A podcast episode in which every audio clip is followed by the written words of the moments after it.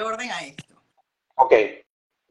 Dinos tu nombre para los que no te conocen y cuéntanos cómo fue el proceso de, tu marca personal, de escoger el nombre Rucaneando.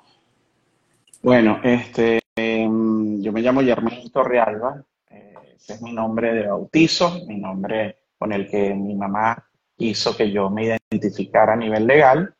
Y el acá, mi, mi nickname, mi nombre en arte, como se dice aquí en Italia, mi nombre artístico es Rucaneando. Rucaneando viene en una búsqueda de cuando nosotros nos vinimos para acá, para, para Italia, hace un poco más de 11 años.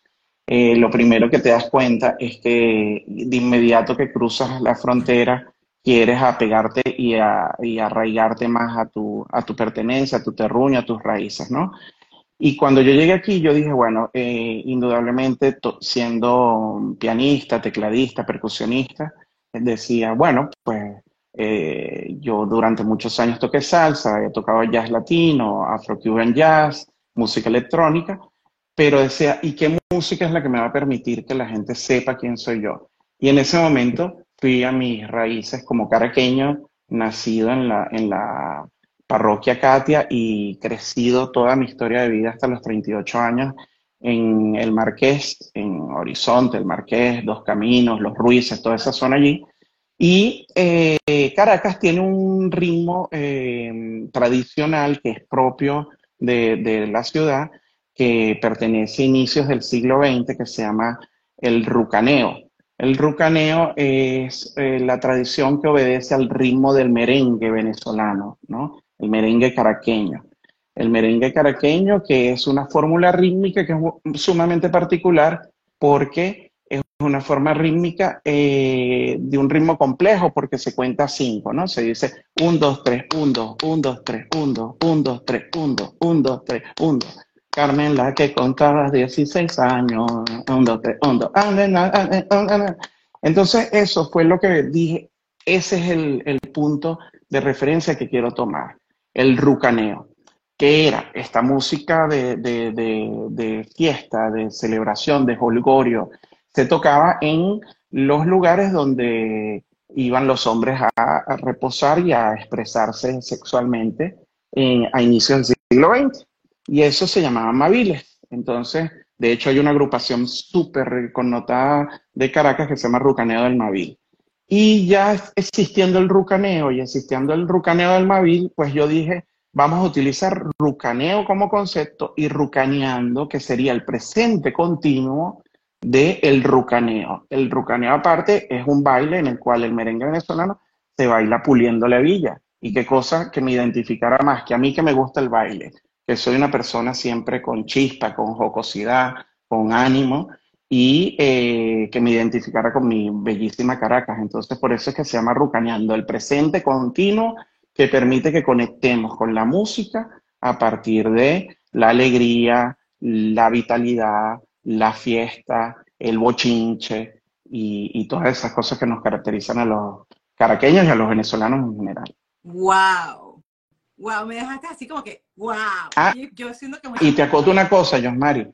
Eh, en todas mis redes lo van a conseguir con K, porque hace unos tres años estaba en una formación online y cuando vieron mi nombre, alguien fue y lo registró en el sitio de dominios de internet con la C, que es como se escribía originalmente. Oh. Entonces, si yo, cuando yo fui a buscar mi sitio para crear mi página web y poner rucaneando.com, me conseguí con que ya estaba registrado.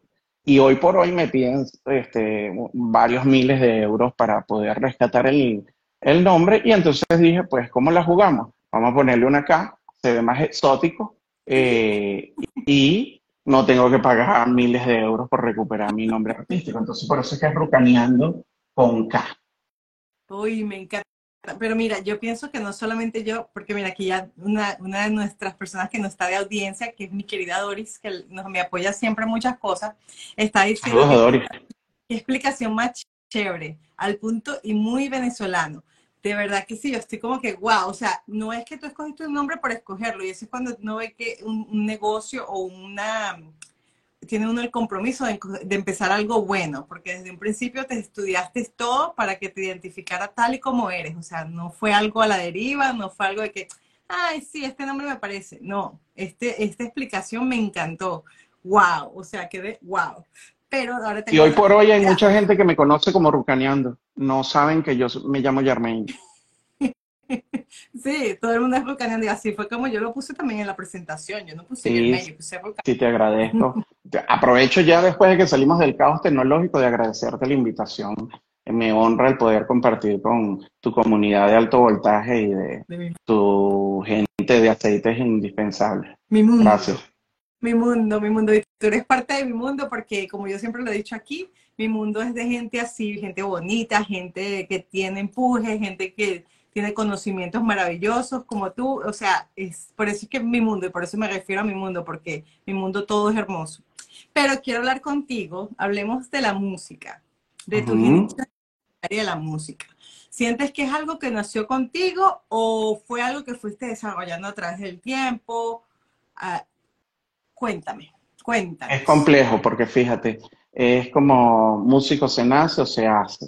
En mi caso, fue una iniciativa que tuvo mi mamá. Yo soy hijo único y mi mamá no quería que yo estuviera solo. Y entonces ella dijo, pues bueno, déjame comprarle un instrumento musical para que él aprenda música y eso le va a permitir que nunca se sienta ni triste ni solo. Y me compró un órgano de la Yamaha. Estamos hablando de, finales de la década del 70, ¿no? Y al inicio a mí no me gustaba. Y, que me sentara a tocar era un, fastidio, era como una especie de castigo, porque sabes, tienes que tener disciplina, dedicarle el tiempo, todo.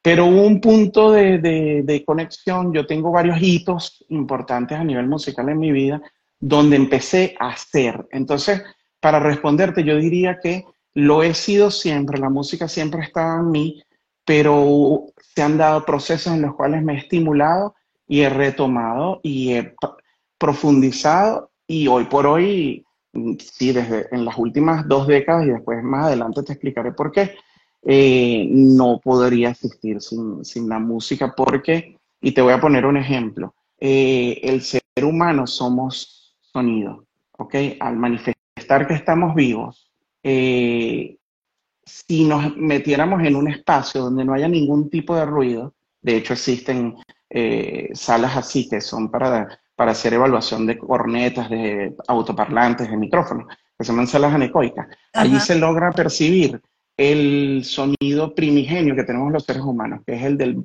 palpitar del corazón, los batidos cardíacos y el del fluido sanguíneo. Entonces es una frecuencia muy alta que obedece a cómo va fluyendo la sangre por nuestro cuerpo y otra que es una frecuencia mucho más baja, que es esa frecuencia primigenia, originaria que permite que haya un latido en el corazón. Entonces, eso también es una manifestación en, mi ser sonoro de, pensar que no puede existir sin la música. Wow, wow, no, yo, aquí estoy así toda el tortaje, pero mira, por, por ah, YouTube tenemos un comentario de Rosario Navarrete, dice, desde Naguanagua, sus padres también lo oyen. Tan bella, esa es mi suegra, tan bella, mm, la amo, qué bella que esté apoyándonos. Eh, te quiero mucho, gordita. Saludos a mi suegro y a todos por allá. Mira, y dice Doris por acá, dice, qué caballero y qué espíritu, me fascina su nobleza. Muchísimas gracias, Doris.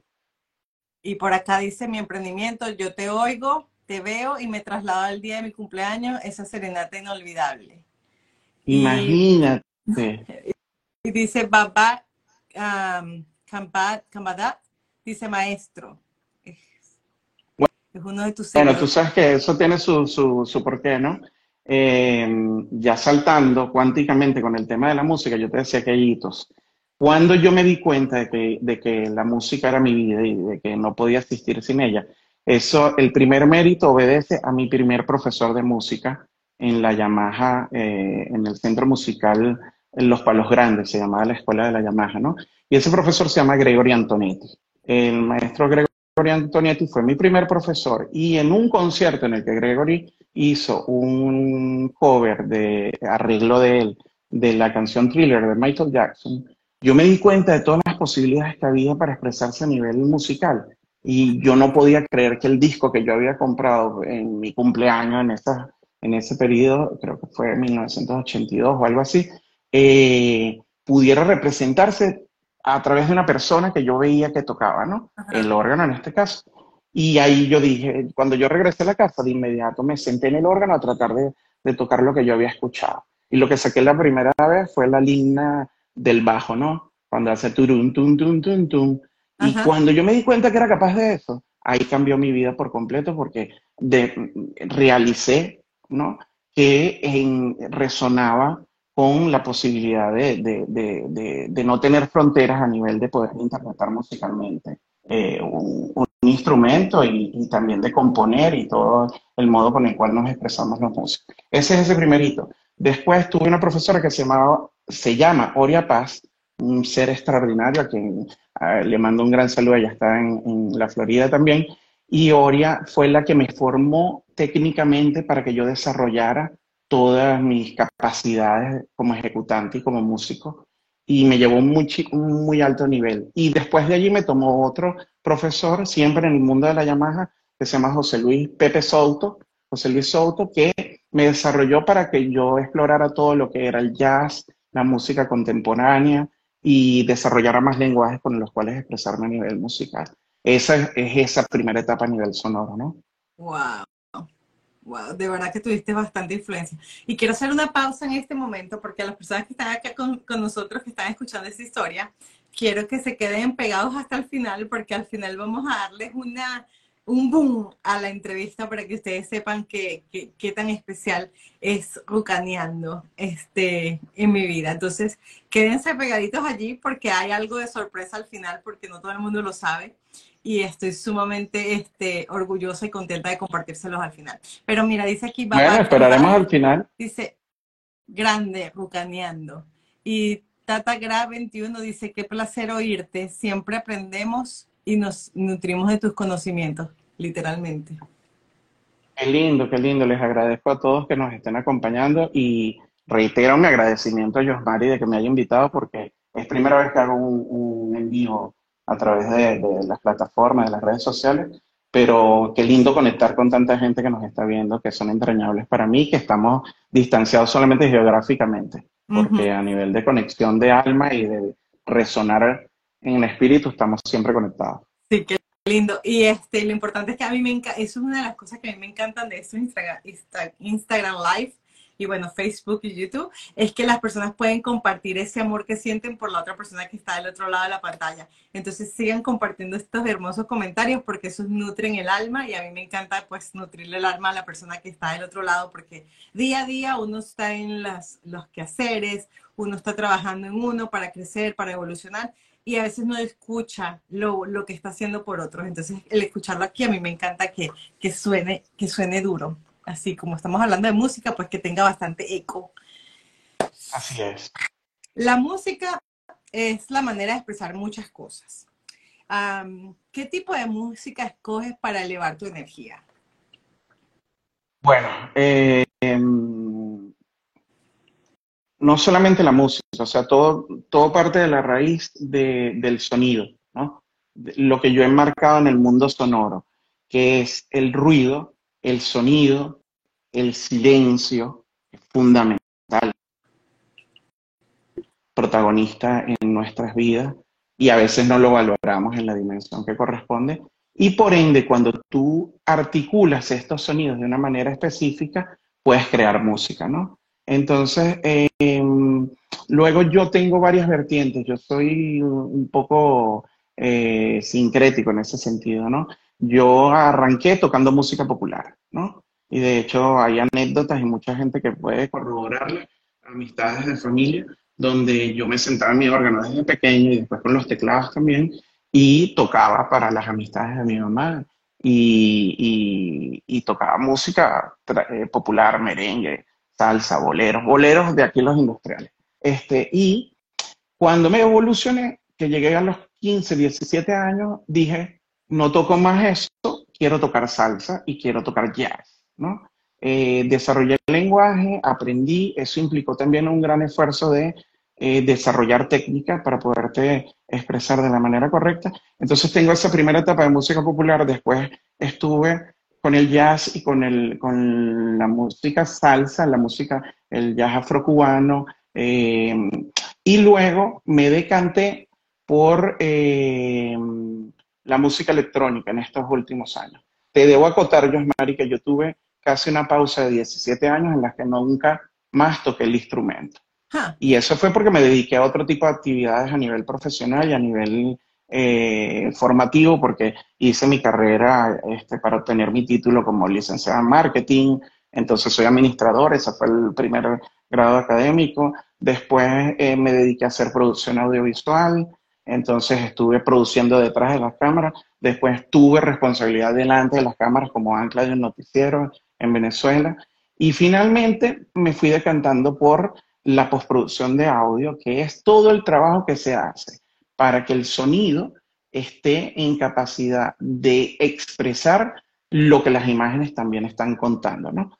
Entonces, ese camino de la postproducción me llevó a hacer postproducción para, para gente de, canales internacionales en, Estados Unidos, eh, trabajé haciendo postproducción para cine y, luego se genera todo un proceso de necesidad interna en mí en la cual yo quería tocar, pero no tocaba porque no había tiempo, porque estaba ocupado, porque tenía distintos compromisos.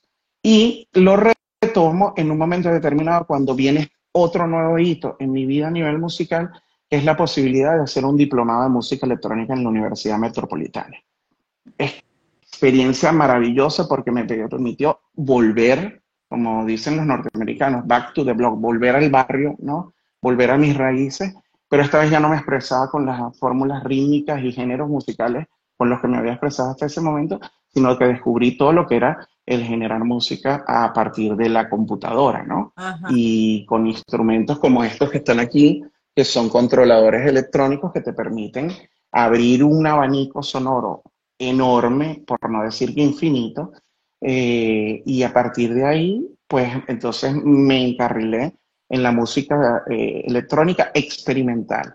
No fui DJ, tengo grandes amigos DJ eh, que se dedican a géneros específicos, pero yo era una persona que a nivel de gustos quería experimentar más con las sonoridades, con generar reacciones en el público, en la audiencia que te escucha. Ah. Y eso me dio un, un, punto de apoyo, que es lo que he desarrollado de allá para acá, que es el integrar la música y la percusión afro-venezolana a la música electrónica para otra vez darle un, giro de tuerca y ensamblar un poco más y cohesionar el, el, Lego que es mi vida a nivel sonoro. Entonces, hoy por hoy me expreso con la música electrónica.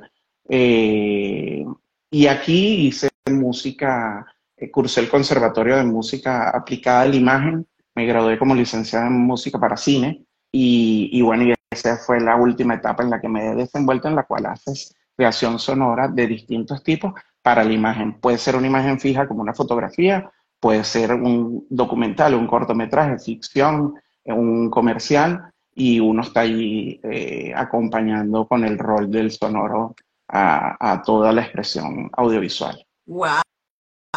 ¡Wow! Rosario está diciendo, estamos encantados escuchando, escuchando, escuchándote, muchacho. Nos alegra saber. Yo no sé cuánto tiempo tenemos, Mari, porque a lo mejor me haces dos preguntas más y ya nos despedimos. No, me dices cómo vamos, porque las respuestas mías no son así de, de, televisión de cinco minutos. Mira, yo, yo aquí no tengo tiempo de que tiene que ser un límite de tiempo. Así que escucha lo que está diciendo Rosario para ti. Dice, estamos encantados escuchándote, muchacho. Nos alegra saber que encaminas tu vida hacia la pasión por la música. Eso estamos haciendo, nos estamos esforzando estratégicamente para ello. No, yo sé que yo sé que esto es grande, o sea, yo, yo ya lo visualicé con todo lo que tú me estás diciendo de la música, toda la pasión, todo lo que tú puedes hacer con la música, eso es excelente. O sea, yo amo la música y desde que he estado aprendiendo de, que la vibración, como tú lo estás diciendo, el sonido como tal, tiene un impacto en nuestra actitud, cómo nos comportamos, como, o sea, a mí me encanta ahora ponerle más atención a la música y con todo esto que tú me estás compartiendo, que es solamente un abreboca de verdad de lo que es la música, este, estoy aquí como que toda impactada, así que aquí no hay tiempo límite y lo que te voy a hacer otra pregunta. A mí, este, me gustaría saber, ¿qué sientes tú que ha sido tu mayor transformación en el área de la música como artista sonoro? Mm, yo considero que un, factor fundamental, y era una de las cosas que me pedía el cuerpo cuando quería volver a la música después de, de casi dos décadas de no tocar, es el poder tocar con otras personas. Cuando te comunicas, el, el lenguaje musical no tiene barreras, ¿no? Inclusive no tiene las barreras idiomáticas. Tú te puedes eh, entender musicalmente. Y yo viví esta experiencia aquí en el Conservatorio eh, Giovanni Battista Martini de Boloña, porque yo estudié con personas que venían de distintas partes del mundo y aun cuando no habláramos en italiano aquí en Boloña, eh, nos podíamos entender a nivel sonoro, ¿no? Y tengo anécdotas que, que, avalan ello y, y las podemos hablar más adelante. Entonces, eso, el poder comunicarte a través del instrumento y a través de la música con otras personas es fundamental para mí. Y el otro hito es el poder haber identificado que toda mi raíz afrovenezolana, de los tambores afrovenezolanos, era lo que me iba a dar una identidad a nivel sonoro eh, para las próximas décadas de mi creación musical. Eso es el granito, lo que ha hecho que trascienda en mi vida con la, con la música, ¿no? A mí, me gusta, a mí me gusta comparar siempre lo de la transformación con las, con las este, mariposas, porque pienso que ese es el momento como que de verdad saliste del cocoon y pues se te formaron esas alas hermosas a lo que estás dedicándote. Este, gracias por compartirnos esa parte. Dice Doris, eh, bravo, Josmari, un súper invitado. Y por acá dice Foto Free Storm. Un abrazo para ambos. Qué maravilloso verlos juntos. Gracias. Bueno, muchísimas gracias. Un beso. Este, me encanta viajar en el Te amo. no puedo hablar porque después voy a vamos a soltar la sopa. Este, me encanta viajar en el tiempo y visitar, y me gustaría visitar contigo a tu yo de hace 10 años. Este, cuéntanos de esa persona. ¿Qué le dirías tú hoy diferente con todo lo que ya sabes? Mira, este, este, hace 10 años casi coincide con el momento en el cual nosotros iniciamos esta, esta, cuando digo nosotros es mi compañera de vida y yo, ¿no? Iniciamos esta aventura de vida que fue una etapa de, de trascendencia y nos vinimos de Venezuela para acá, para, para Italia, a seguir creciendo a nivel profesional. Eh, entonces, a ese de hace 10 años, a ese Germain de hace 10 años, que iniciar a ser un poco rucaneando, yo le diría que no se preocupe, que todo es posible, que confíe en él, que sea constante y disciplinado y que va a alcanzar los objetivos en los tiempos que corresponde y que siga teniendo la fortaleza de saber que es merecedor de que el universo resuene con él. Wow qué profundo, qué profundo. Pero sí suena bonito, sí, me encanta lo que dijiste, porque a veces uno pierde eso de la constancia y la perseverancia. Pero, ¿sabes por qué lo digo, Josmari? Porque eh, yendo hacia atrás en ese, en ese viaje, en el tiempo que, que tú has estimulado, sé por cuántos obstáculos he pasado en estos 10 años y sé que los hemos eh, conquistado al final, ¿no? Eh, y que todos los seres humanos tenemos pruebas de vida de una y de otra dimensión, unas un poco más importantes, otras que se ven como muy grandes y que parecen un monstruo y después uno las logra dominar, otras que te estremecen por siempre y te marcan, y, y uno sigue adelante y la vida continúa. Entonces, por eso es que soy así de, de, de profundo en cuanto a lo que me diría ese de hace 10 años. ¿no? No, pero eso también indica el, nivel de aprendizaje y evolución que has tenido desde, desde hace 10 años para acá. O sea, me encanta, me encanta. Mira, ahora vamos a cambiarle un poquito de profundidad a esto, porque hay cosas que suceden en la vida que este, son anécdotas, suceden en, todo lo que... Cuéntanos, y tú lo mencionaste hace ratito, este, cuéntanos de una anécdota que te haya sucedido, que no importa cuánto tiempo atrás haya sido, pero que todavía este, te la recuerdas. Mira, yo tengo muchísimas anécdotas con el tema de la música, pero hay algunas que, son fundamentales. Ahorita me recuerdo, te voy a contar unas, un par cortas, ¿no? pero me recuerdo la más reciente que me pasó, que fue hace dos años, en diciembre del 2021, me invitaron una fundación de aquí, de Boloña, pero que es eh, transeuropea porque funciona en España, en Alemania, en Holanda, eh, que se llama, eh, se me acaba de el nombre, ahorita lo recuerdo, me invitó a participar en un concierto que se organizaba en el marco del Festival de Jazz de Bolonia, que es un festival de jazz muy importante aquí, reputado y antiguo, ¿no? Em, y la particularidad que tenía esta invitación es que iba a ser un encuentro que ellos organizan entre un músico extranjero y un músico italiano, que no nos vemos antes de tocar el espectáculo, sino que nos conocemos dos horas antes de tocar, de subir al palco y tocar. Eh, y esta iniciativa se llama Blind Concert, ¿no? un concierto a Esa experiencia fue maravillosa porque me conseguí con un extraordinario amigo hoy en día, un músico talentosísimo violonchelista que se llama eh, Giuseppe Franchelucci, y esta, esta experiencia fue una nota, pero la, la, la anécdota obedece a que yo llego con todos mis equipos. Esto siempre es un desbarajuste, cargar todo esto, mételo en la maleta, tal, tal, tal. Y la, entre la computadora y lo que hace que suene, distinto cuando tú agarras un violín, que el violinista o un guitarrista agarra la guitarra y empieza a tocar y toca. Nosotros tenemos que conectar cables, tal, yo no sé qué, y después es que se produce el sonido. Y hay un aparatico que se mete en medio de esa cadena sonora, ¿no? Eso se llama interfase de audio. La anécdota es que yo conecto todo y cuando vamos a probar no suena. Y vamos a probar y no suena, y vamos a probar y no suena. Y empieza Cristo a padecer, como dicen en Venezuela. Eh, empiezo yo a sudar, ¿no? De hecho tenía este Fresnel y después eh, te voy a contar por qué siempre estoy con el uniforme de la selección de béisbol de mi país.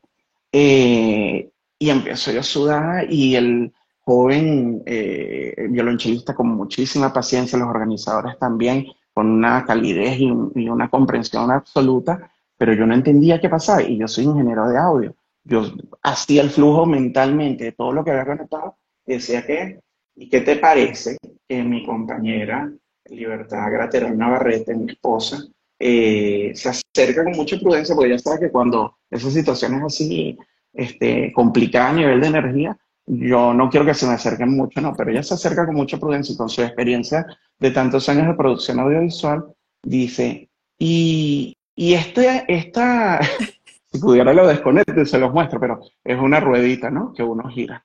Eh, y dice, ¿y esta ruedita para qué sirve? ¿No será eso? Estoy parafraseando, bueno, me acuerdo textualmente, ¿no? Y yo le digo, libertad, la pusiste en la China.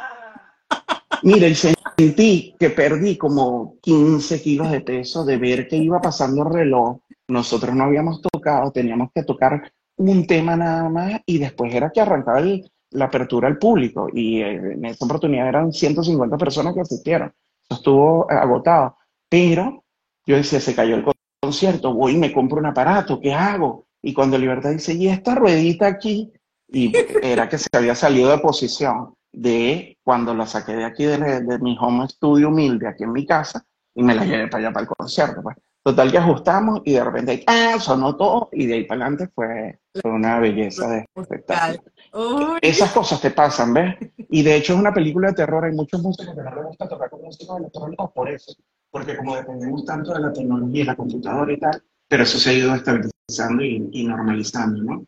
Eh, no les gusta porque, bueno, una persona en vivo pues tiene la posibilidad de que toque y listo, pues se te puede romper una cuerda, pero, pero no más de eso, ¿no? es más complicado que se rompa la cuerda que...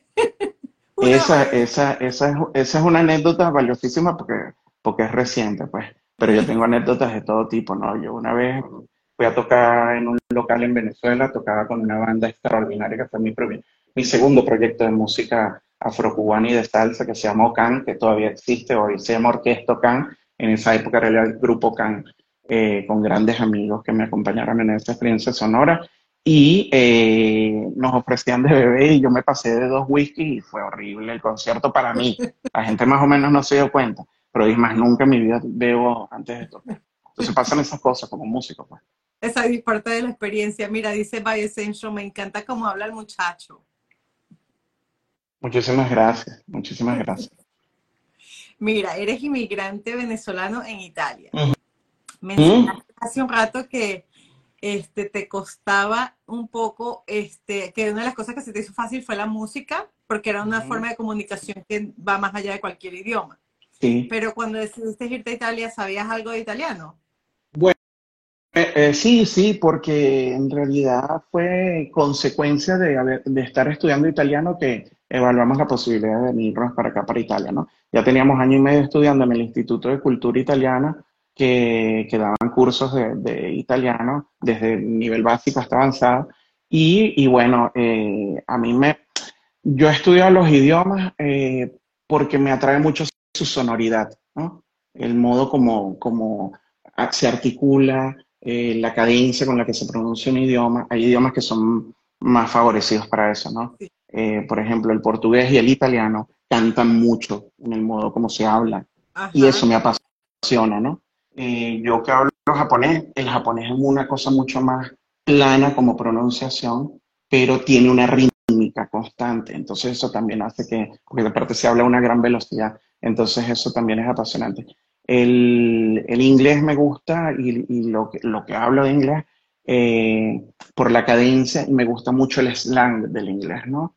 Eh, porque también tengo conexión directa a través de géneros musicales que me vinculan con ello. Entonces, pero sí, había estudiado italiano. No obstante que cuando llegaste aquí, eh, en los primeros dos meses, aquí aprendí muchísimo más italiano que lo que, que lo que había estudiado en, en año y medio. ¿no? Porque había estudiado un sábado y después hablaba más italiano durante toda la semana, ¿no? Aparte que yo no era muy bueno vegetariano, ¿no? Contrario a mi, a mi esposa, que sí es una tipa súper disciplinada. Yo como me entraba como por los poros y por los oídos, entonces este no estudiaba mucho. Aquí sí tuve que apretar y estudiar más y, y bueno, y hoy por hoy hablo un italiano bastante solvente, diría. Me llego a comunicar con, con bastante solidez. Me- a mí me encanta la música italiana. A mí me gusta Y si muchísimo. parla italiano. Me gusta mucho la música italiana y tiene como que, pero explícame cómo fue el proceso de adaptación, porque como tú mismo dices, vienes de Caracas, de la salsa, del merengue, del tambor urbano, de estos sonidos que son un poquito más, este, como que exóticos en comparación a la música italiana. Este, ¿cómo fue ese proceso de adaptarte al- a, ese género musical y, y a- en otro territorio? Y a como que atraerlo con la Bueno, música. Fíjate, eh, es súper interesante eso porque tú te identificas y dices, bueno, ok, yo sé que, que las primeras veces que te conocen, mucho gusto, tal, y te preguntan qué tocas, este, a qué te dedicas o qué has hecho, ¿no? Y entonces, eh, yo soy tecladista en realidad, ¿no? Mi decantación musical fue por ser tecladista, no soy pianista, por ejemplo, porque no tengo técnica pianística de conservatorio. Eh, no obstante que toco un piano de salsa bastante bien. Las malas lenguas que me conocen dicen que, que, que fui muy bueno en mi época cumbre, ¿no? Cuando le metía ocho horas eh, de, de estudio al instrumento todos los días. Pero eh, volviendo a eso, yo aquí he hecho carrera como percusionista. A mí me, eh, me invitó un compañero del conservatorio iraní a que hiciéramos un ensamble de música. La música venezolana es muy linda, muy, tiene mucha variación. Y ahí también empezamos a ver que teníamos coincidencias. Los persas tienen unas fórmulas rítmicas que son en compases ternarios eh, y básicamente en un ritmo que se llama 6x8. Y el joropo venezolano es en 6x8, por ejemplo. Entonces, si bien tienen velocidades distintas y la instrumentación es distinta, ahí coincidíamos, ¿ves? Eh, y, por ejemplo, he tocado con eh, gente de, de Bosnia, eh, croatas, serbios, y la primera vez que fuimos a hacer una prueba, esa es otra anécdota y mezcla con esto del lenguaje musical, ¿no? El proceso de adaptación me permitía que yo tocando cajón flamenco, que es el instrumento de percusión que asumí aquí, porque ya lo había tocado un poco en Venezuela, y luego porque era fácil de comprar, y segundo que sustituye una batería, ¿no?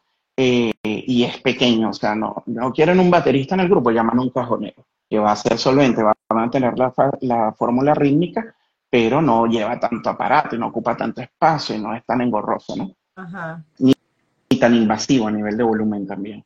Y eh, cuando tocaba con esta gente, me llamaron para un ensayo, fuimos a tocar y me decían, bueno, mira, y, de hecho ella es una gran amiga, eh, Marina eh, Reykjavik, que es eh, eh, violinista. Y, Marina me dice, esto se hace así, se hace así. Yo le digo, ok, ok. Ya mí, mi otro amigo me había explicado. Y entonces ella me decía, no, pero no me digas así, o sea, presta atención, ¿qué tal? Y yo, ok, ok. Aparte que ya yo llegué aquí grande, ¿entiendes? Yo llegué aquí con 38 años y yo estudié en el conservatorio con jóvenes de 21, 20, 19, hasta 16 años, ¿entiendes? Y de ahí en adelante. Entonces, total, que ella me dice, yo no creo que tú ya hayas entendido, pero vamos a darle. Yo le digo, ok, vamos a darle. Y comenzamos a tocar. Y desde el primer, la primera nota hasta que se terminó el tema, fluyó todo y, se, y empiezas a leerte físicamente, ¿no? O sea, que guardas a los ojos. Esa es una sinergia que es muy bonita en el, en el palco cuando tú entras en sintonía con uno de tus compañeros que está tocando contigo, ¿no? Entonces, eh, y ellos iban asintiendo de que, bueno, que estaba sonando chévere y que, y bien, en ese caso era un pianista, yo en la percusión, un cantante y la violinista, ¿no? Y, y, y, era muy cómico porque cuando terminamos ella me dice, pero ¿por qué tú sabes tocar en 7x8? Ese no es un ritmo de usted. Y yo, no, mi amorcito, nosotros tocamos ritmos complejos porque, y me explico. Y entonces, de verdad, y de ahí fluyó todo, ¿no?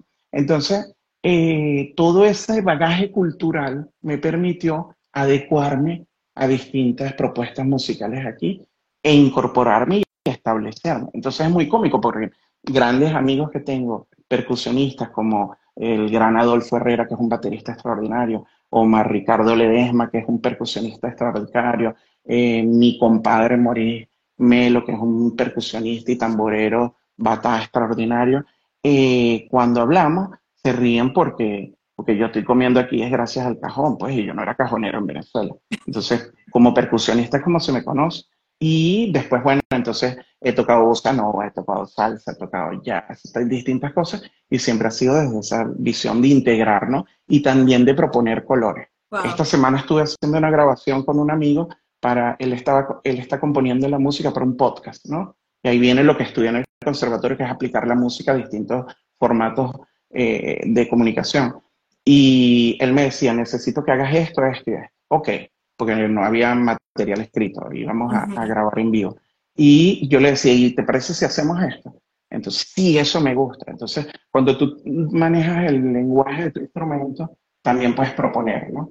Entonces, como que hicieras la conversación más larga, si podemos utilizar un símbolo. Entonces, por ahí van los tiros en cuanto a cómo uno se integra a nivel musical en una, en una cultura que es muy rica y tiene una gran historia a nivel musical, imagínate, son los creadores de la ópera y de tantos géneros musicales que se han desarrollado, de tantos maestros. Mm, para decirte una cosa, este, por la chiquita, Mozart estudió en mi conservatorio, porque vino aquí a estudiar ópera, el género, cuando quiso aprender cómo se escribía ópera a los 16, eh, 17 años, ¿no? Eh, ya como Rossini estudió en mi conservatorio. Em, eh, Wagner venía al Teatro Comunal de Bolonia a estrenar sus óperas eh, y si pasaba el filtro del público boloñés, quería decir que la ópera funcionaba en distintos públicos en, en el resto de Europa. Entonces, ahí te doy la referencia y mira, yo he tocado con rusos, croatas, eh, ucranianos, he tocado con brasileños, he tocado con argentinos, he tocado con italianos y después, cuando hablas de italianos, de todas partes de Italia. O sea, mis dos mejores, tengo grandes gente que atesoro aquí en Italia, pero mis dos mejores amigos, músicos y amigos que son como si fueran mis hermanos, uno es Antonello Sabatini, que es contrabajista y compositor, y el otro es Michele Macarini, que es compositor y pianista. Y uno es del norte de Italia y el otro es del sur de Italia. Y el lenguaje musical cambia. Y ahí tú te nutres, pues, ya, y creces y evolucionas. Wow. Wow, pero mira, míralo. Pero un poquito de agua. No, dale. Míralo, míralo, es que me, me, encanta, o sea, no es que tú te enfocaste solamente en un área ni nada por el estilo, es que tú eres de todos los, o sea, como dice uno, le echas a lo que venga, ¿no? Porque Sí, eso tiene un riesgo, Mari. Perdona que te interrumpa, pero eso tiene un riesgo porque eh, cuando te vas a vender, ¿no? Como artista, como creador, eh, la gente no te llega a identificar. Pero ¿a qué es a lo que te dedicas tú? ¿Ves? tiene esa contraparte también. Pero resulta que la versatilidad te permite comer, te permite subsistir y salir adelante y adaptarte. Sí, o sea, yo te estoy escuchando. Y que ya porque al principio cuando estaba echando la historia, contando la historia de la persona que estaba tocando el violín y tú, pues es como que un poco más fácil tú sincronizar con otra persona en el momento de la música, pero tú estás con otros dos más, o sea, cuatro personas sincronizando sin haberlo planeado desde el principio es excelente. Ahí habla también de tu nivel de leer ese lenguaje corporal, tu conocimiento de, ver cómo juegan con los, con los instrumentos, porque se ve al momento que ellos están tocando a qué lado van, con qué, ah, con qué tecla, cómo se le diría, con, con, qué nota musical están ellos tocando. Entonces tú, tienes la, tú tienes la habilidad de ser rápido al captarla y eso no lo tiene todo el mundo. Pero eso lo tenemos los músicos venezolanos. Eso es una cuestión que está en nuestro ADN. El venezolano tiene una facilidad extraordinaria para poder eh, eh, desempeñarse en ese sentido y es porque tenemos mucha calle también, ¿no? Este, uno se acostumbra, mira el, maravilloso movimiento de orquestas sinfónicas infantiles y juveniles de, Venezuela, del maestro Abreu, eh, y ha hecho una labor fundamental. Pero esos jóvenes también siguen tocando y siguen desarrollando su carrera académica porque no están negados a tocar música eh, no culta, no formal, no académica, ¿no? Entonces tú los ves que son jazzistas, son eh, músicos que tocan a lo mejor hasta con un grupo de samba, ¿entiendes? Pero este, eso que se llama mata un tigre, ¿no? En, nuestro país. Eh, y es gracias a eso que entonces yo tenía muchas dudas cuando yo llegué aquí porque yo venía ya con una edad y aparte no había estudiado en un conservatorio desde pequeño, si bien ya tenía mi formación en, muchas en muchos ámbitos, ¿no? Pero sí sabía que tenía la calle y me fui dando cuenta y me fui reforzando y, y asentando gracias a eso, pues fui ganando confianza cuando me di cuenta que, porque uno se oxida, pues, o sea, si tienes mucho tiempo sin tocar, pues tú tu modo pierde, porque esto es una cosa que se debe ejercitar todo el tiempo, ¿no? Sí. Mira, dice Diana Montoya López. Hola, precioso. ¡Ay, Dianita! y dice Doris, a, voltaje altísimo. Y Diana dice... Saludos a Dianita, gran indomable, gran amiga, gran músico. ¿Cómo dice Diana? Discúlpame que te interrumpí. Diana dice, conmigo todavía no has tocado. Y...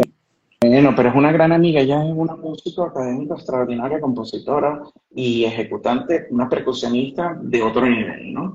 Ella está radicada en Francia, pero lo vamos a hacer, Dianita, tú sabes que tenemos que, hacer cosas importantes del año que viene en adelante, pues. qué bello. Y está trasnochada también, porque se me está viendo, a menos de que esté en otra, en otra latitud, está en horario de París. Pues aquí estamos, aquí estamos ah, a la gente de Europa. dice Doris, todo terreno. Y por acá dice Maraí, este, como dicen, echamos candela, así mismo, matando un tigre. Matando un tigre. Aparte de eso, nos viene a nosotros de allá, de la parroquia del 23, 23 de enero, parroquia maravillosa donde crecí porque vivía nuestra abuela. Sí, señor. Mira, quiero saber algo. ¿Cómo se da un artista sonero, sonoro amor propio?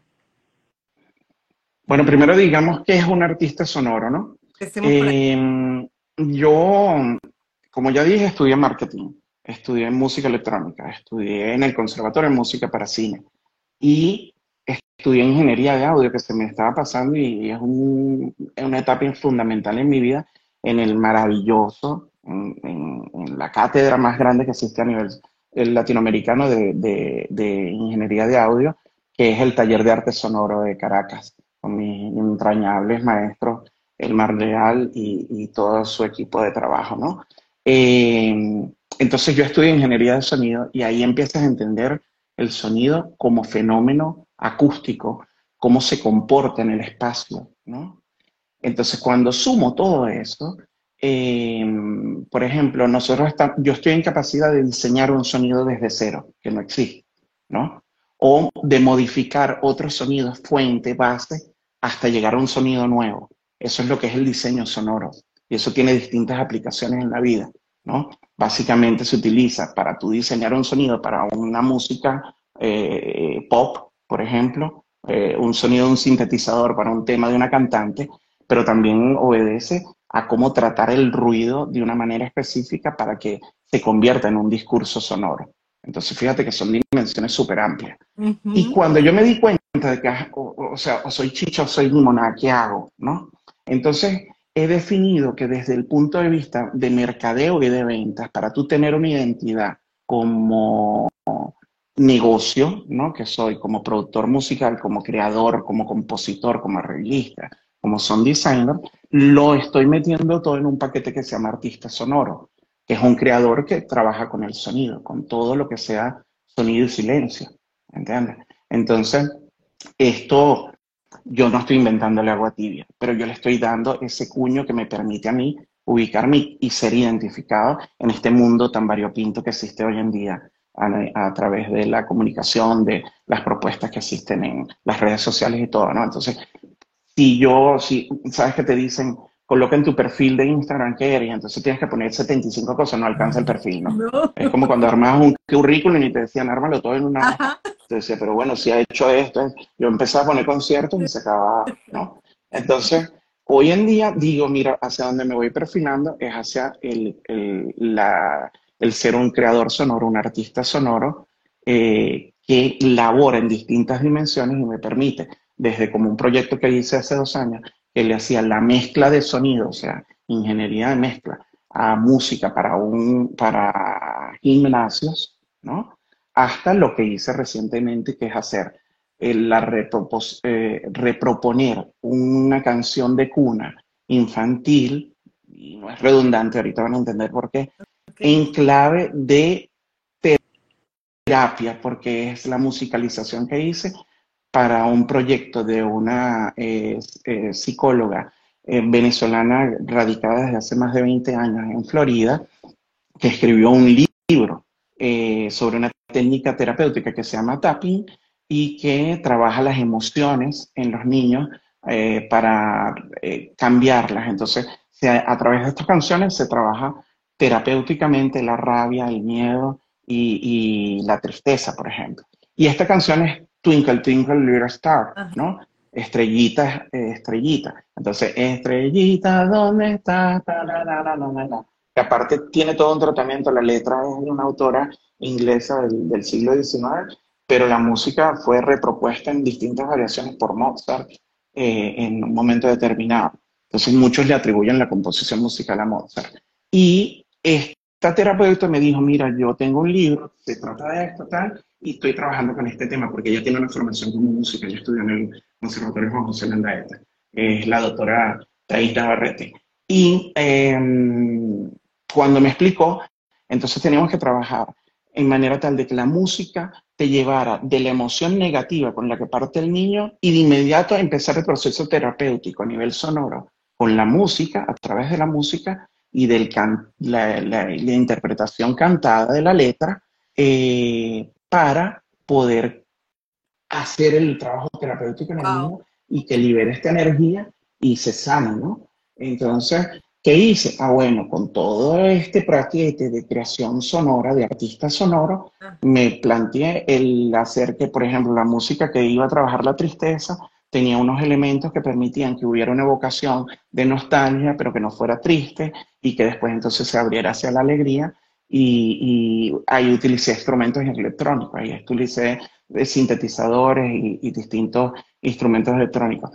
En La Rabia, eh, ella me planteó que ella quería que fuera una versión rap de la misma canción. ¿no? Entonces yo hice un rap infantil, ¿no? porque por supuesto no podía ser un rap pesado como el, el de calle, el de, el, de, el de otros ámbitos en los que se conoce el género, y esa clave sonora me permitió utilizar el, lenguaje para poder trabajar esa emoción. Y por ejemplo, en el de la, el miedo, se trabaja a partir de el pensar una evocación a todas las emociones de Halloween, que ustedes tienen esa cultura donde hay cierto tema con el terror, pero también reúne a la familia y entonces a la final hay protección de la familia, pero siempre hay miedo y después tenemos todo un imaginario de, del terror en las películas, pero en clave eh, de comedia de tal manera de que, por supuesto, lo que queremos es sanar en el niño, lo que busca esta terapeuta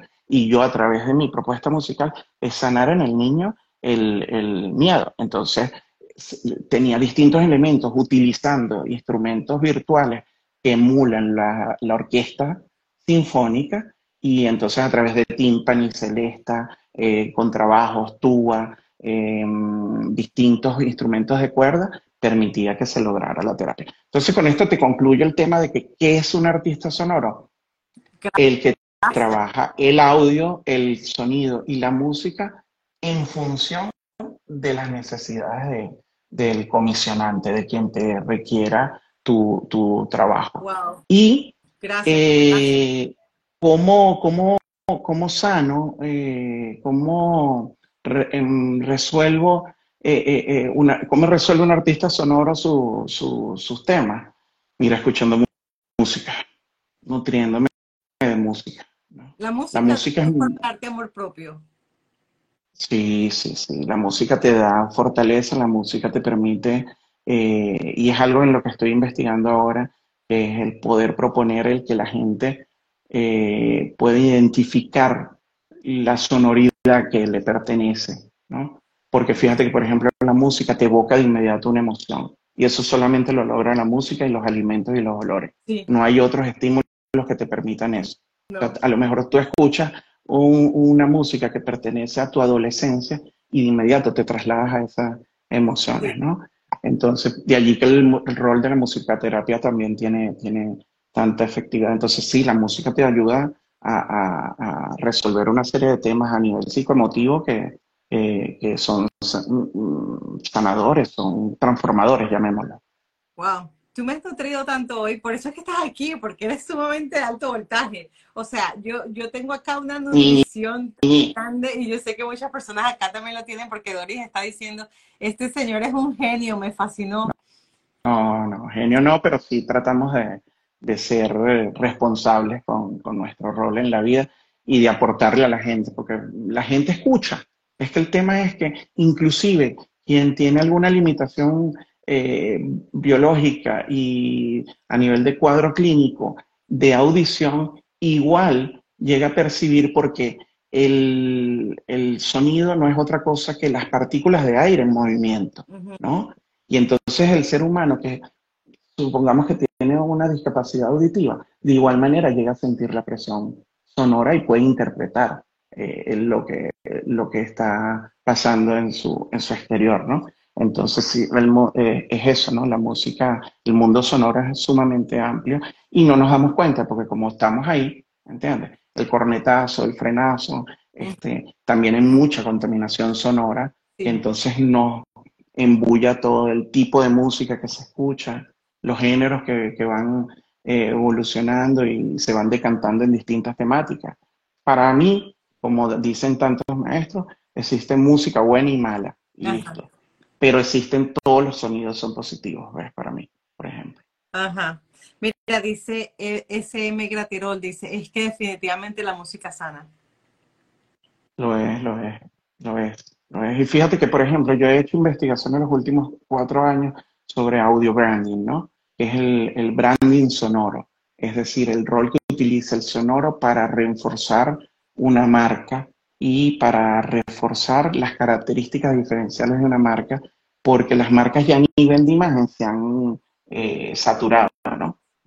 viendo uno tantas eh, publicaciones en tantas vallas publicitarias y todo, llega un momento en que, en que se satura el, el, la percepción del, del ser humano. Y el branding sonoro va orientado a poderte fortalecer una serie de elementos sonoros para que tú puedas identificar una marca yo estoy empezando a desarrollar hipótesis que van de, y las comparto con el público porque mientras más investiguemos y más gente quiera hacer negocio también con ellos, pues qué bien. Em, que es de cara a que logremos la identidad del, ser a partir del sonoro. Por eso coincido con, con, SM Graterol, Selva Miroslava Graterol, que dice que la música definitivamente sana. Yo lo ratifico. Sí. Wow, wow. Wow, wow, wow. Yo estoy sumamente encantada con este Instagram Live y yo quisiera saber qué palabra de motivación le dirías tú a esa persona que aún no se atreve a darlo todo por sus sueños o que está estancado. ¿Qué le, ¿Qué le dirías tú para motivar a alguien? Primero que si, si está estancado, eso sucede. O sea, yo, yo entiendo que, que muchas oportunidades eh, sobre todo en el pensamiento occidental, tendemos a, querer asumir culpas y por ende sentirnos eh, con ese peso, ¿no? Entonces, si estás estancado, pues define qué está pasando en ese momento de tu vida. Pero no te juzgues, ¿no? Sino que identifica y actúa en consecuencia. Y eh, en pro de ello, diría que lo importante es que lo intentemos. Yo me he bloqueado muchas oportunidades, sobre todo en los últimos años, a nivel de ejecutar inclusive mi acción como creador sonoro, como productor musical, y he logrado a través de eh, formación y de distintos eh, consultas, investigación, el desbloquearme y el actuar, ¿no? Y retomar lo de la disciplina. Cuando rendía mucho como músico era porque era muy disciplinado y le dedicaba muchas horas. Después entonces te distraes, ¿no? y, vas asumiendo nuevos compromisos que, que, te anclan un poco. Yo tuve la dicha y, y, y, lo, este es el último hito más reciente que me, que me ha definido en el ámbito sonoro de hacer una formación musical en una iniciativa que lleva adelante un productor musical muy renombrado en España que se llama Soma, es su nombre artístico, ¿no? Y él tenía una iniciativa de formación online que era pionera, que se llamaba el Máster de Mezcla con Soma. Y allí eh, te formabas durante seis meses como en todo lo que implica la mezcla, que es el ámbito donde tú defines la cantidad de volumen y la posición en la que vas a poner los instrumentos en una canción. Vamos a ponerla así para dar una definición sencilla, ¿no? Pero también te enseñaban una serie de herramientas técnicas y, distintas estrategias para crear tu negocio musical y vivir en consecuencia de tu negocio musical.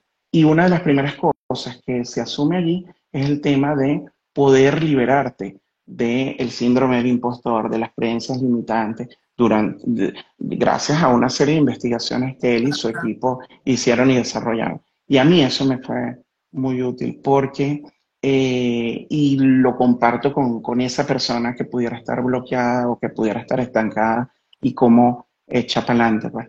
Em, lo que tenemos es que intentarlo. Mm. Lo que no podemos es no, no intentarlo. Que después hay tempísticas, que cada quien tiene su ritmo, eso tenemos que respetarlo. ¿Entiendes?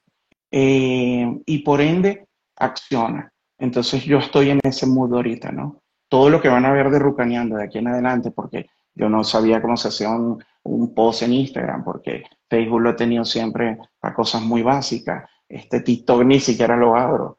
Eh, va de cara a poder accionar, implementar, ejecutar y entonces poder vivir de mi negocio musical porque es lo que me merezco y es para lo que me he formado. Exacto. Entonces, Accionar, formarse, documentarse, investigar, atreverse. Resumámoslo en ese verbo, atreverse.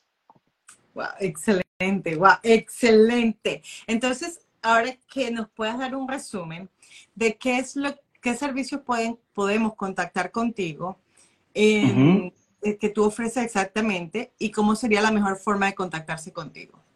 Bueno, si están buscando un, un servicio de gourmet, eso no es conmigo, ¿no? Si están buscando una consulta médica, tampoco es conmigo.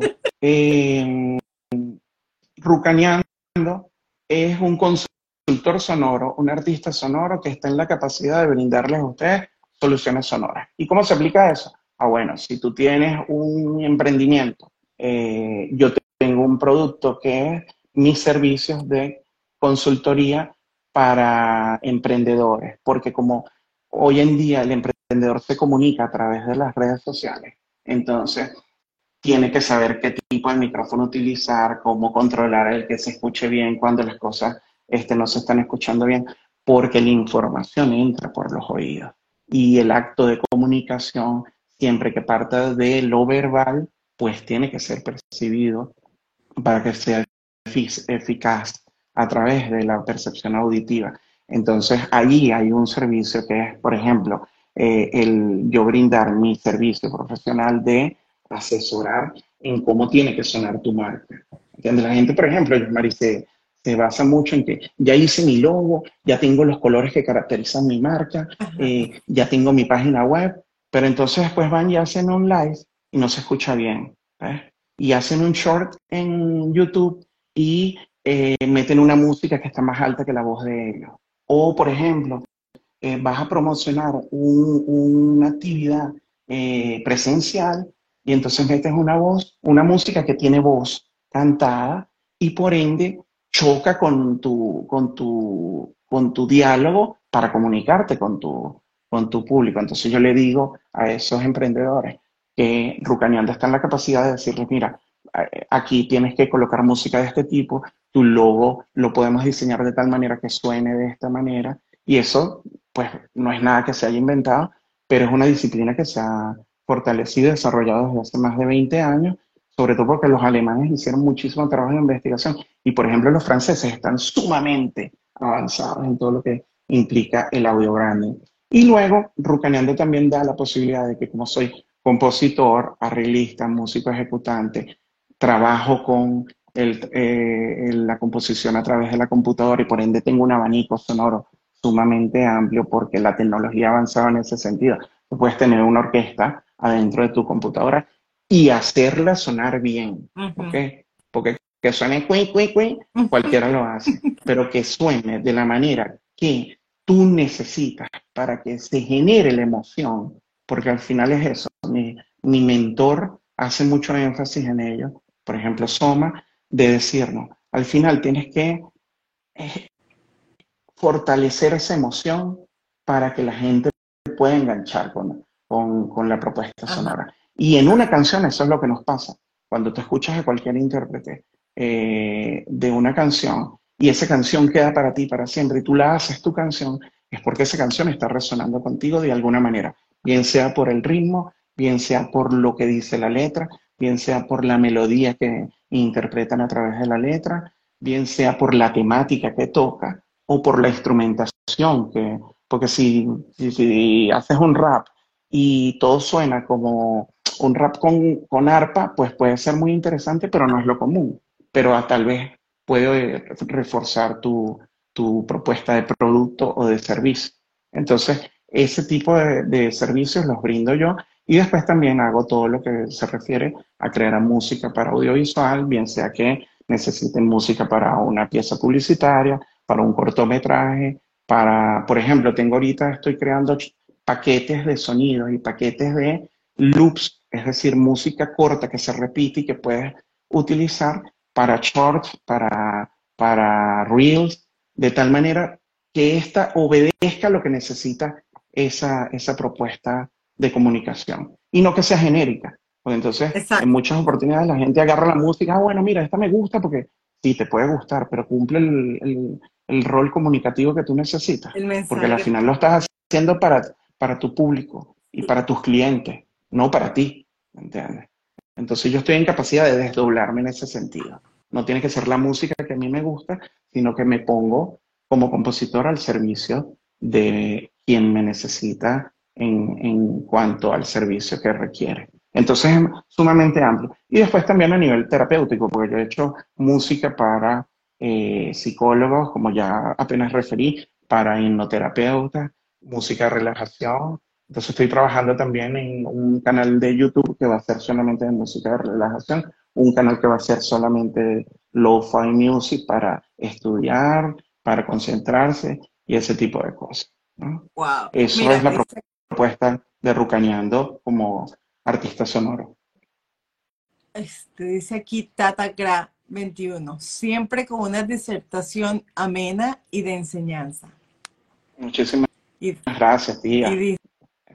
Una tía maravillosa, mi tía Tatica Mamón. Dice SM Graterol, dice, tenemos que hablar de negocios. Yo también estoy pensando en lo mismo, SM Graterol. bueno, estoy pensando... fíjense, para todos, eh, para todos hay. Aquí no se agota porque el sonido no se, el sonido es infinito. Em, nada, me escriben a mi, a mi directo, un mensaje directo por Instagram, porque dentro de mi estrategia, pues si compongo no hago la página web. Si compongo no puedo cubrir todo lo que implica, ¿no? Entonces estamos un poco en tempística por resolver el tema comunicativo de que pueda llegar la gente, meterse en mi página web, ver mis servicios, ver ejemplos, porque hablar todos somos muy buenos, pero mi negocio es muy bonito porque mi negocio tiene que sonar. O sea, tú no puedes paquetear a la gente, ni estafarlos, ni, ni, ni echarles cuento. Al final tiene que sonar y tiene que sonar como tú lo necesitas. Pero eh, mándenme un mensaje por, por directo de Instagram y, con gusto me mandan su correo electrónico y con gusto nos ponemos de acuerdo porque humildemente sé que puedo aportarles y ayudarlos a impactar de manera positiva sus propuestas de negocios. Pues. Mira, dice Doris, yo también para mi esposo Evan, que es un artista. Ajá. Sí, él pinta, él pinta cuadros muy bonitos, muy bonitos. Qué bien. Pinta, unos cuadros hermosos. De verdad estamos a la orden. Estamos a la orden inclusive para colegas músicos, porque este tema de la, de la identidad sonora obedece a que el músico de repente se bloquea y no sabe por dónde proseguir o cómo comenzar. Y cuando intercambias con, conmigo a nivel de consultoría, mi servicio te permite que yo te digo, ok, vamos a poner, ¿qué es lo que quieres hacer? Bueno, pero es que mira, que es que no sé, que si este sonido, si hago, y termina liberándose esa, esa barrera y, arrancando el proceso creativo. Así que estamos a la orden. Wow, wow. De verdad que este ha sido un alto voltaje. O sea, ¿sabes qué? Llevamos casi una hora acá y yo, porque no voy a contar, eh, hubo un tiempo que tuvimos este, fallas técnicas, pero aquí no se ha sentido. Yo siento que, que puedo quedarme hablando aquí toda la noche y escuchando más y más porque ha sido demasiado, demasiado ameno este tiempo y la Para mí también. Gracias. Te lo agradezco mucho. Para mí ha sido muy grato.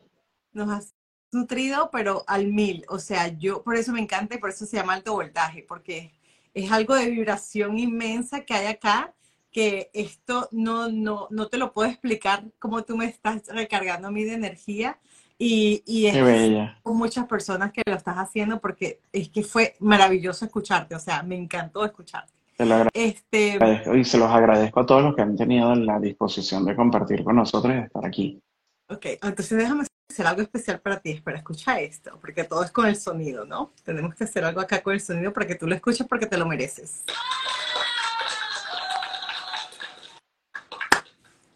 Genial estos aplausos. Muchas gracias, gracias, dicen todos gracias. Este, antes de irnos, lo prometido es deuda, ¿lo dices tú o lo digo yo?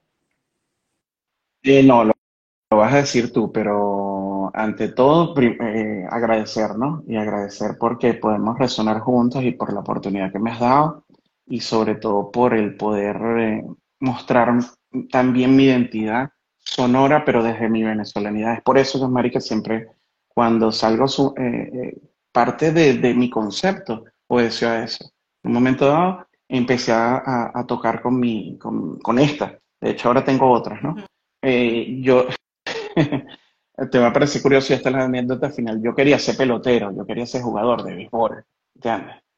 Este, y eh, no pudo ser. Eh, si bien me, gustó mucho practicar deporte, eh, no se pudo dar porque mi mamá prefirió llevarme a clases de música y no, cuando me iban a hacer una prueba de béisbol, no me llevó ese día. Ahí quedó. Pero es mi otra pasión, ¿no? El béisbol para mí es una cosa fundamental y vital.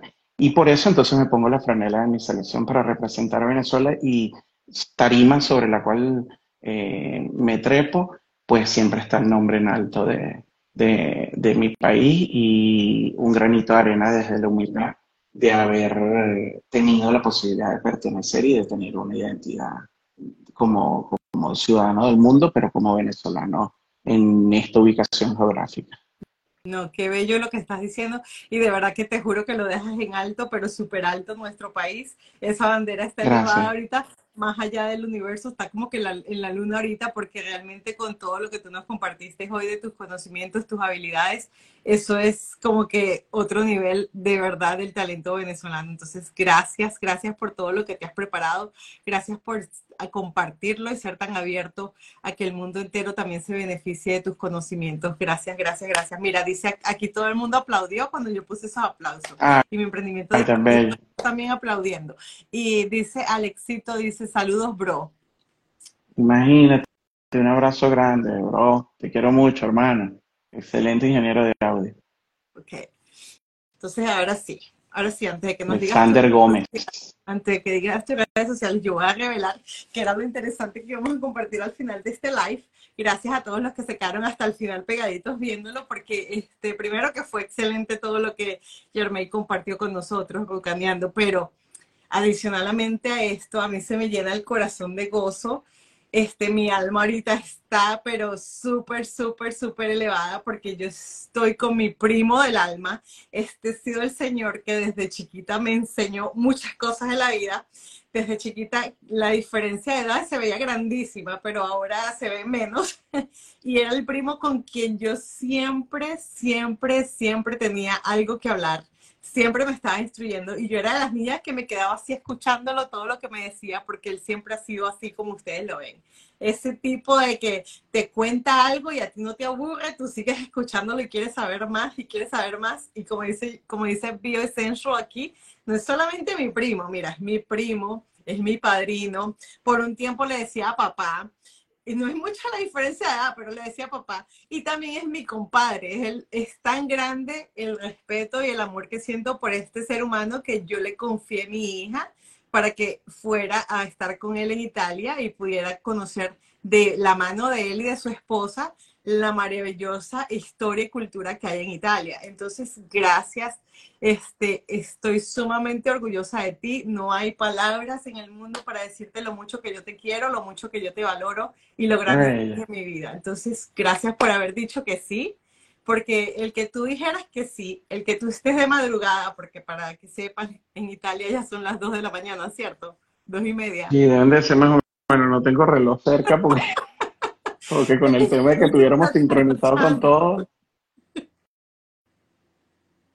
Se está trasnochando este amor. Yo estoy, yo estoy muy agradecido también, ¿no? Este, para mí es, es algo, es, signo de trascendencia el ver que, que, mi prima, que mi sangre, que mi ahijada eh, y mi comadre, por eso eh, yo lo resolví hace tiempo poniéndole las siglas de las tres cosas en orden de, aparición. Primero fue prima, después fue hija, después fue comadre, entonces yo le digo PAC, ¿no?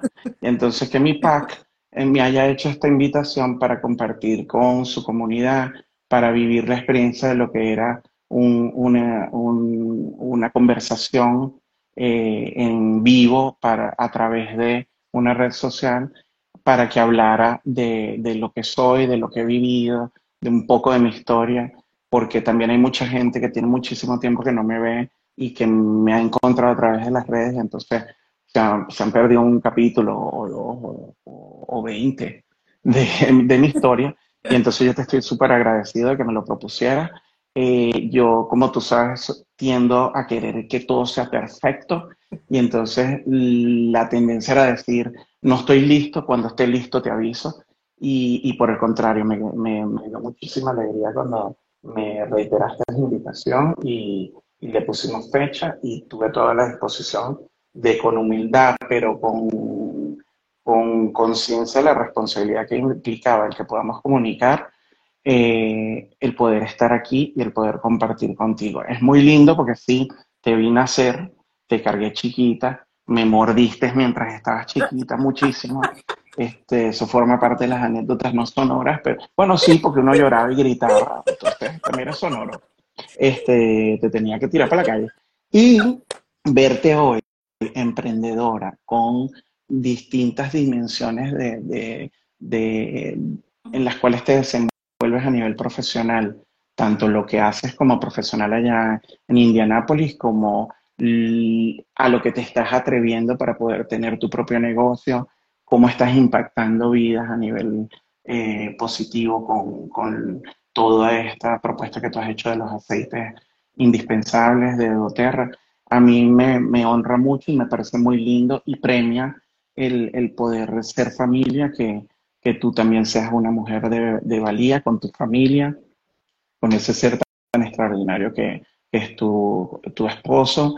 Tomo, a quien le mando saludos a mi compadre. Eh, y, manifestar esto, ¿no? El podernos haber comunicado que tú te hayas ocupado de, preparar tu, diálogo conmigo para que fluyéramos. Yo te lo agradezco mucho y, estoy encantado de que, de que seas mi, mi, prima, mi hija, mi comadre. Y les tengo una anécdota para los que se quedaron allá hasta el final. Resulta que esa señora que está allá, yo fui su profesor de música porque ella lo intentó a muy temprana edad, el poder estudiar.